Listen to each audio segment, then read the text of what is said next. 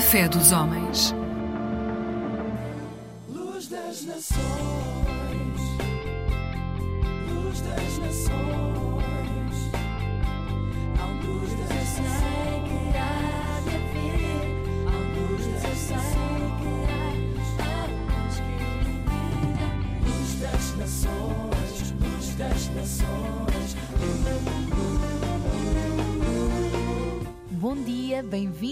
Mais um programa da Aliança Evangélica Portuguesa. O que Jesus fez por mim? Hoje gostávamos de vos falar de Jesus. Ele é o próprio Filho de Deus que desceu do céu, fez-se homem para vir ao nosso encontro, para morrer pelos nossos pecados na cruz. No fundo, todos pecamos e por isso ficamos longe de Deus. Mas Ele ama-nos tanto que enviou-nos o Salvador para pagar as nossas falhas e para podermos assim ser chamados de filhos de Deus. Ali na cruz nós encontramos a maior história de amor de todos os tempos, porque Jesus morreu por amor. E é sobre isso que hoje vos queremos falar. Quando olho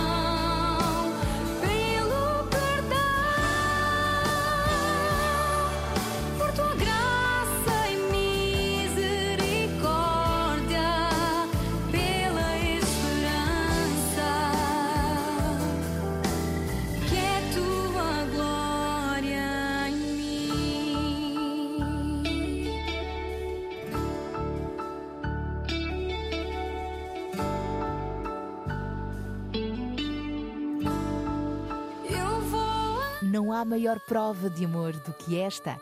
Jesus deu a sua vida por nós na cruz. Ainda assim, alguns poderão estar a pensar: e depois? O que é que isso pode acrescentar à minha vida se um dia eu vou morrer e se agora estou a passar por tantas dificuldades? Pois é. A propósito, prestem bem atenção ao que o apóstolo Paulo escreveu. Sabemos que Deus, que ressuscitou o Senhor Jesus, também nos há de ressuscitar para nos reunir convosco e com Jesus na sua presença. Tudo isto acontece para o vosso bem, a fim de que, sendo muitos a experimentar a graça de Deus, sejam muitos também a agradecer a sua bondade e a dar-lhe glória. Por isso, não perdemos a coragem, e ainda que o nosso corpo se desgaste, o nosso interior renova-se de dia em dia. As aflições do momento presente são leves, comparadas com a grande e eterna glória que elas nos preparam. Não fixamos a nossa atenção nas coisas que estão à vista, mas naquelas que ainda se não veem, pois o que se vê é passageiro, mas o que ainda se não vê é eterno. Tudo nesta vida vai passar. Por isso, o melhor de tudo é focarmos-nos no que é eterno, em Jesus que venceu a própria morte. Seja qual for o tamanho dos vossos problemas, ponhamos a nossa fé em Jesus e não desistam. Ele prometeu estar ao nosso lado e com ele somos mais do que vencedores.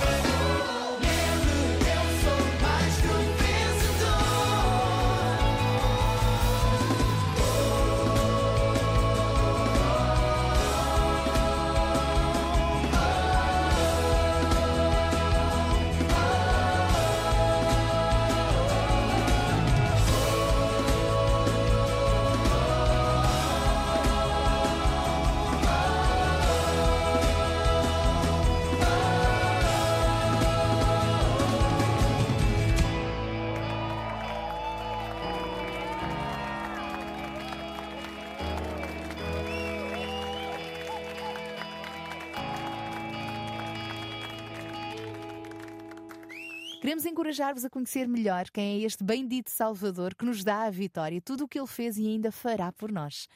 Para começar, leiam a Bíblia e, se quiserem, temos também todo o gosto em vos receber na Igreja Evangélica mais perto. hum? E temos também para vos oferecer hoje um devocional. Contactem-nos para o receber. Pelo telefone 21 7710530 e visite-nos em www.aliancaevangelica.pt ou facebook.com barra Alianca Evangélica Portuguesa. Voltamos a estar convosco em breve aqui na Antena 1. Deus vos abençoe e até ao próximo programa, se Deus quiser.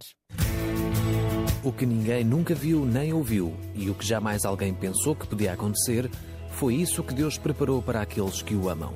Primeira Epístola aos Coríntios, capítulo 2, versículo 9.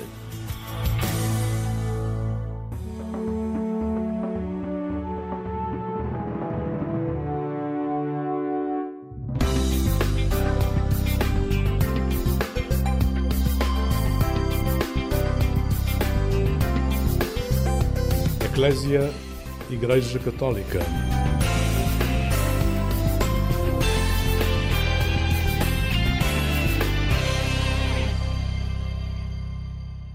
Olá, muito bom dia. Bem-vindo a esta emissão do programa Eclésia da Igreja Católica, aqui na Antena 1 da Rádio Pública.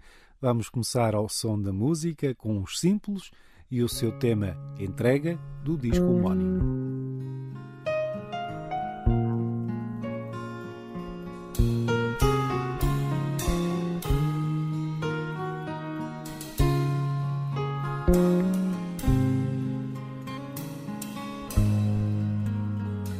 Sai, Senhor, que na vida nem sempre temos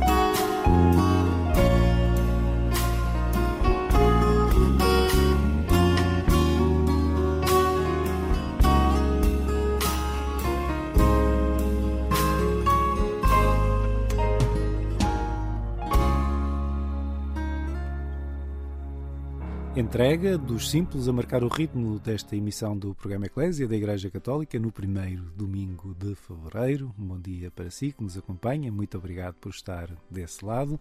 o Corpo Nacional de Escutas assinalou o encerramento das celebrações do centenário, do seu centenário em Portugal, com um congresso no convento de São Francisco, em Coimbra. Mais de 300 escuteiros de todas as regiões escutistas do país estiveram reunidos para debater a importância desta associação em áreas tão distintas como a educação não formal, a sustentabilidade e a comunidade. O jornalista Carlos Borges conversou com Ivo Faria, chefe nacional do CNE. Como é que correram esta, estas celebrações dos 100 anos? Um, correram da melhor forma possível porque foram muito vividas localmente com os nossos agrupamentos, os nossos grupos locais, os escuteiros a viverem as suas atividades e a serem capazes de descobrir um pouco das suas histórias, descobrirem um pouco também sobre a vida do agrupamento, a vida da comunidade e a forma como o agrupamento ao longo das décadas em que existe, caso a caso, eh, interagiu com estas comunidades. E depois tivemos algumas atividades eh, de nível já das regiões, das nossas dioceses, e algumas ainda do nível nacional. Esta é a nossa última atividade nacional de celebração, depois de um longo caminho que iniciamos em 2022, quando começamos a preparar o nosso acampamento nacional e nessa altura lançamos um jogo, o jogo do centenário, há precisamente dois anos atrás, e hoje culminamos a pensar um bocadinho já mais virados para o futuro, para o CNE que queremos do nosso segundo centenário, que já começamos a viver e que queremos que continue a ter um papel relevante na vida dos jovens, na vida das nossas comunidades e também na nossa vida da nossa sociedade, continuando a contribuir para a construção de uma sociedade justa e feliz. E, portanto, essa era uma das perguntas, portanto, o futuro e a partir até do que vocês estão aqui a refletir no plenário, como a educação não formal, a sustentabilidade, a comunidade, uh, e do que disse agora sobre o que querem continuar a ser, como é que isto depois se vai, claro, cada realidade é uma realidade, vocês estão, estão no país todo, mas como é que isto se vai tornando efetivo uh, nas comunidades, com os jovens? Nós queremos agora, com, com este trabalho que também ele próprio já começou há bastantes meses, com uma dinâmica que propusemos aos nossos grupos locais de pensarem sobre estes três temas, mais um quarto aberto a outros assuntos, a gente chama-lhe fora da caixa. Na verdade, é todos os outros assuntos que não o tema da educação não formal, que não o tema da sustentabilidade e o tema das comunidades. E agora o que vamos fazer depois desta caminhada em que os nossos jovens e os nossos voluntários foram pensando, discutindo, enriquecendo toda esta visão que queremos desenhar para o futuro, agora é tempo de discutirmos aqui em conjunto e depois sermos capazes de sistematizar as conclusões para poder partilhá-las e publicá-las. E agora fazemos o caminho exatamente inverso, que é devolver as conclusões aos nossos níveis locais para que eles as possam adaptar à sua própria realidade, ao mesmo tempo construindo um documento que traduza de facto o caminho que, enquanto coletivo, queremos trilhar, os princípios, as metas, aquilo que achamos que, enquanto associação, devemos perseguir para continuarmos o nosso trabalho educativo. Uma sociedade portuguesa cada vez mais envelhecida, como, como também se diz, sendo, portanto, o CNE é o maior movimento também que, que existe em Portugal. Que preocupação é que também há com esse futuro e com as novas gerações e com, portanto, os agrupamentos continuarem a existir? Claro que uns nascem, outros, outros acabam, mas que, que preocupação é que existe também a este nível? Uh, há uma preocupação muito, muito vincada de continuarmos a ser uh, relevantes na vida do jovem. Uh, não porque queremos ter um protagonismo na, nas suas vidas nem na sociedade, mas porque queremos continuar a ter a oportunidade de os poder ajudar a crescer. E isso significa um CNE também cada vez mais aberto, dentro do princípio e desta lógica que o Papa Francisco ainda há poucos meses nos falou, de termos uh, as portas abertas, de não termos uma alfândega à porta uh, das nossas igrejas e das nossas, e das nossas instituições, o CNE quer ser este movimento evangelizador que trabalha, obviamente, com todas as crianças e com todos os jovens que já têm uma vida uh, muito partilhada com uh, este testemunho, com esta comunhão eclesial, mas também queremos um CNE virado para trabalhar nas fronteiras, nas periferias e que ajuda a ser um movimento evangelizador que também ajuda jovens e crianças que ainda não descobriram Cristo para que o possam de facto reconhecer no caminho quando ele obviamente nos aparece todos os dias e a gente às vezes não o consegue reconhecer. Nós queremos ser um movimento que ajuda o jovem e a criança a encontrar-se a si próprio, mas também a encontrar a felicidade no encontro com Cristo. Bom dia para si que acompanha esta emissão do programa Eclésia da Igreja Católica. Conversamos este domingo com Ivo Faria, chefe nacional do Corpo Nacional de Escutas, a maior associação juvenil do país, que celebrou em Coimbra o encerramento das celebrações do seu centenário.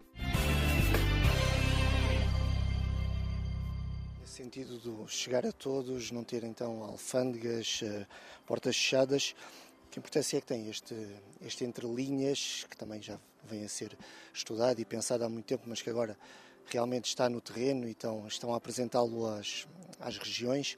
Que importância é que tem o, o- este projeto?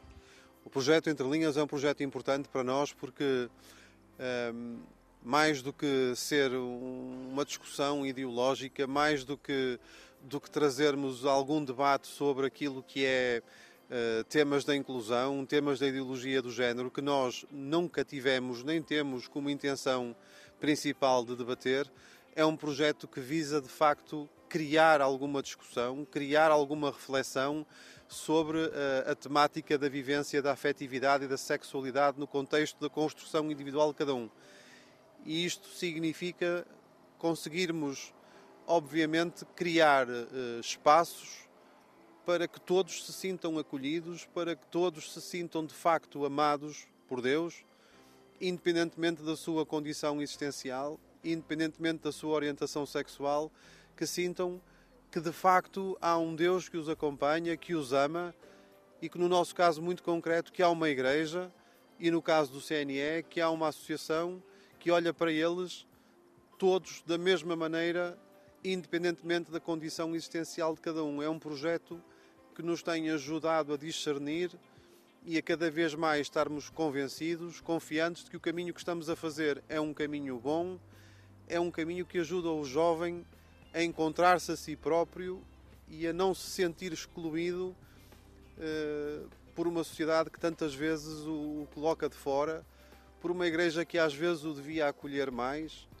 E nós somos parte da igreja e também queremos que esta nossa reflexão seja um contributo positivo enquanto membros ativos, assumimos a nossa responsabilidade de poder contribuir para o desenvolvimento daquilo que é algo que aos jovens do dia a dia de hoje é tão natural, mas que às vezes nos adultos encontra ainda algumas barreiras que é importante vencer. Como é que o chefe nacional viveu estes anos de, de centenário também? Olhe, com muita alegria e, e com, com a, a- a perspectiva de poder ver os jovens de facto felizes, contentes, a celebrar neste diálogo também intergeracional, convivendo com, com outros escuteiros muito mais eh, experientes, muito mais velhos e outros da mesma idade, a levarem o escutismo a não escuteiros. Este é o segundo ano consecutivo em que já temos mais de 10 mil novos associados a entrar eh, dentro do mesmo ano, mais de 5 mil lobitos, que são os nossos, as nossas crianças da fasquia dos 6 aos 10 anos. É um movimento que se nota que está eh, em franca expansão, mesmo num contexto social e demográfico complexo. Ahm, o escutismo continua a ser capaz de atrair crianças e de manter adolescentes e jovens eh, interessados neste caminhar em conjunto, nesta construção de si próprios e da comunidade que os rodeia. E para mim tem sido uma alegria muito grande constatar, por tantas visitas, tantas viagens que faço para estar com os nossos grupos locais, com os nossos agrupamentos, constatar esta alegria e este movimento, que de facto é mesmo um movimento de crescimento, de construção, de alegria e também de celebração da fé. Última pergunta, eh, 2023-2026, a ser quem tu quiseres, os escuteiros estão a ser quem eles querem e o chefe nacional está a ser também quem, quem quer. Eh, vamos sempre tentando. Eh, o escutismo ajuda a criança e o jovem a compreenderem que não é a condição com que nós nascemos, não é sermos ricos ou sermos pobres, não é nós termos um contexto mais isolado um contexto mais urbano, não é isso que nos condiciona no nosso desenvolvimento e no nosso crescimento, não é isso que nos corta a ambição de querermos a ser mais, de querermos perseguir uma, uma vocação, uma profissão. eh, e o escotismo tem por obrigação, por missão, ajudar o jovem a perceber que ele não se deve cortar a si próprio de sonhar eh, acordado.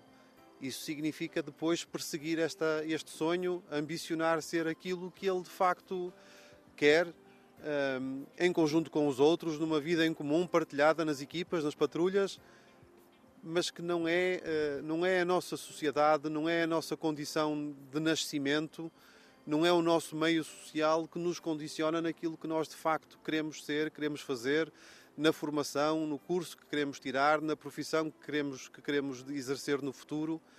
Nós temos a obrigação de explicar e de ensinar ao jovem que de facto é ele o principal construtor do seu futuro e com isso, do futuro da nossa comunidade. Por isso, se é quem tu quiseres, este mote que, que o ajuda a compreender que ele próprio tem o destino dele nas suas mãos. Um bom dia e muito obrigado a si que acompanha esta emissão do programa Eclésia da Igreja Católica aqui na Antena 1 da Rádio Pública. Seguimos ao som da música, são os Luz Jovem com o seu tema Aceita aquilo que és.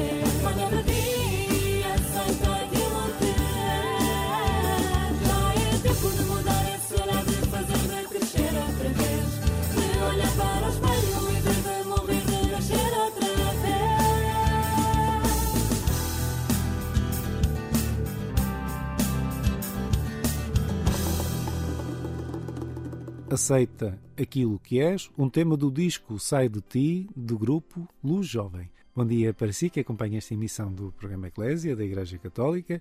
O primeiro domingo de fevereiro. Este ano é um dia especial.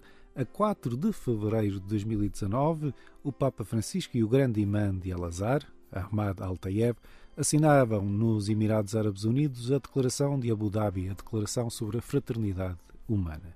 Este texto inspirou uma resolução das Nações Unidas que declaram o dia 4 de fevereiro como Dia Internacional da Fraternidade Humana. Sobre este tema, o jornalista Carlos Borges falou com participantes no 14º Encontro Cristão de Sintra, no Patriarcado de Lisboa, que reuniu responsáveis de 67 comunidades de diferentes igrejas e diferentes regiões de Portugal, mobilizados pelo tema Decidir Amar. Vamos ouvir Beatriz Gomes do Movimento dos Focolares. Que importância é que tem fazer, fazer esta, esta reunião, este encontro de igrejas cristãs, eh, neste caso, para o movimento que o movimento em si é ecuménico, não está presente só na Igreja Católica? Sí, o Movimento dos Focolares é um movimento de, dentro da Igreja Católica, mas praticamente desde o início eh, o diálogo forma parte do nosso carisma. Não? O carisma nosso é o carisma da unidade, da fraternidade universal e o diálogo não só dentro da Igreja Católica, mas com fruto da experiência de Chiara e das primeiras companheiras, eh, é entrar em diálogo com as outras igrejas, com esta atitude de amar a igreja do outro como a nossa igreja, não? Para, e procurar aquilo que está a unir-nos e não aquilo que está a separar-nos. Também é o diálogo eh, interreligioso com outros eh, membros de outras eh, religiões e também com pessoas que têm convicções diferentes, não? outros valores. E, eh, por quê? Porque acreditamos mesmo na fraternidade universal. E um encontro assim aqui em, em Sintra, em, em, Portugal, é mesmo uh, isso, um, um sinal de, de, que acreditamos não, que é possível este, este caminho juntos, não? este acreditar que é isso, não? que Deus está a manifestar-se também de maneiras diferentes, em, em, não? com sensibilidades diferentes em cada uma destas igrejas. Não? E o diálogo é uma, é uma das, dos rostos da esperança, eu diria o mais importante. Não? Então, e neste caso, este lema, Decidir Amar, portanto, inspirado no tema da Semana da, da Unidade, do Amarás o Senhor teu Deus ao teu próximo como a ti mesmo, mas Decidir Amar. O que é que isto diz nos dias de hoje, nesta sociedade hoje? Sim, sem dúvida, Decidir Amar é, é uma coisa que nasce de uma escolha pessoal. Se sou eu que decido, como bom samaritano, posso passar ou posso dizer, é, para te posso fazer alguma coisa para que isto seja diferente, para que o mundo, o mundo possa mudar. Então, decidir amar é uma escolha que nasce de dentro, mas nasce também de um diálogo com Deus. Não? O amor é, é a base do Evangelho, é a cultura de Jesus que trouxe, que trouxe da, da vida do céu. Não?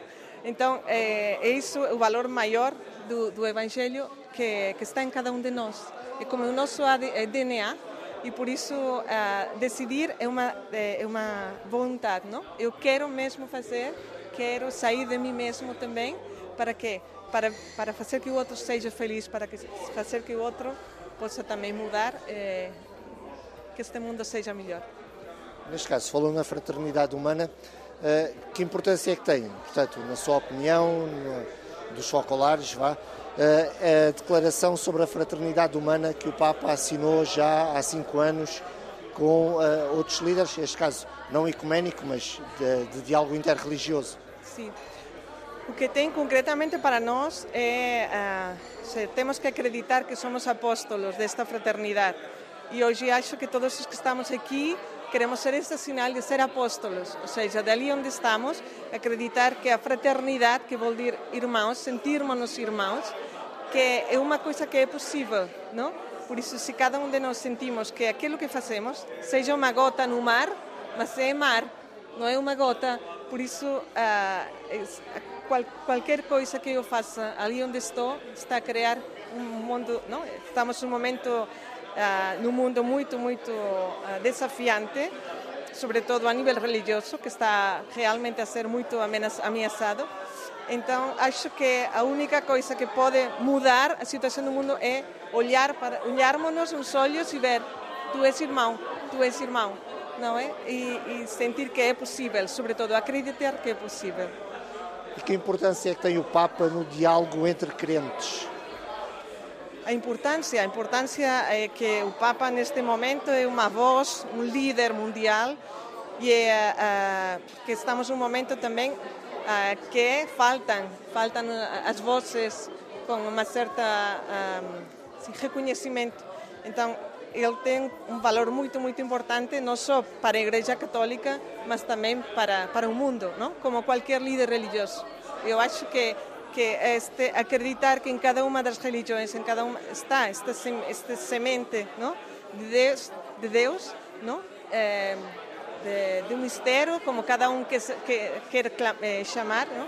mas eh, sem dúvida a voz de todos faz que o mundo possa realmente ser melhor. Não? E a voz do Papa, concretamente, está a ser a de um pastor, não só para a nossa Igreja Católica, mas eh, mesmo isso para dizer ah, olhem para as suas vidas e realmente tornem a, a- a ligar não? com, o- com Deus, tornem a ligar com aquilo que realmente realiza as suas pessoas. A nossa reportagem conversou ainda com Jorge Pina Cabral, bispo da Igreja Lusitana, da Comunhão Anglicana, sobre o papel do Papa Francisco na promoção da fraternidade humana e do diálogo entre as religiões. Sim, o Papa Francisco tem sido uma abertura extraordinária. Eh, Há quem diga que é o Papa mais ecuménico de sempre e, ao mesmo tempo, também capaz de fazer as leituras da, da, da, da sociedade e do mundo.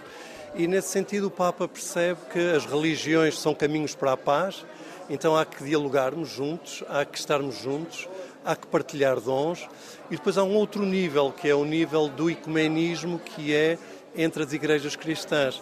E por isso é muito bonito nós vermos o modo como o Papa se tem feito presente junto de outros líderes eh, cristãos também, no nosso caso com o Sr. Arcebispo de Cantuária, ainda recentemente, na semana passada, estiveram juntos. Portanto, é uma visão holística da vida e do mundo que naturalmente depois se transmite também para a própria vivência da fé e que consegue estabelecer pontes onde antes eh, essas pontes não existiam.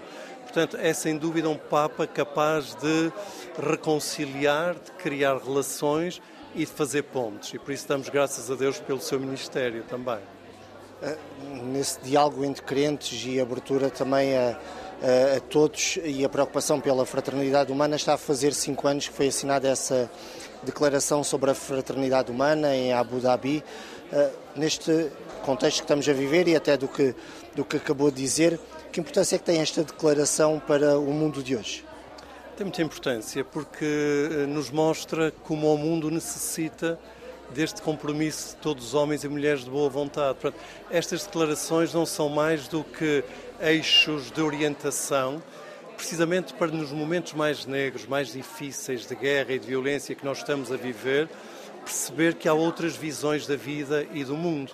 Portanto, eh, as declarações são orientadoras e hoje, cada vez mais, nós percebemos como necessitamos de palavras lúcidas e de visões que nos ajudem a olhar para além da realidade difícil que estamos a viver. E, portanto, tudo aquilo que nos oriente, que nos dê sentido de esperança, que dê princípios de humanidade à família humana, é uma referência, particularmente nos momentos de tempestade.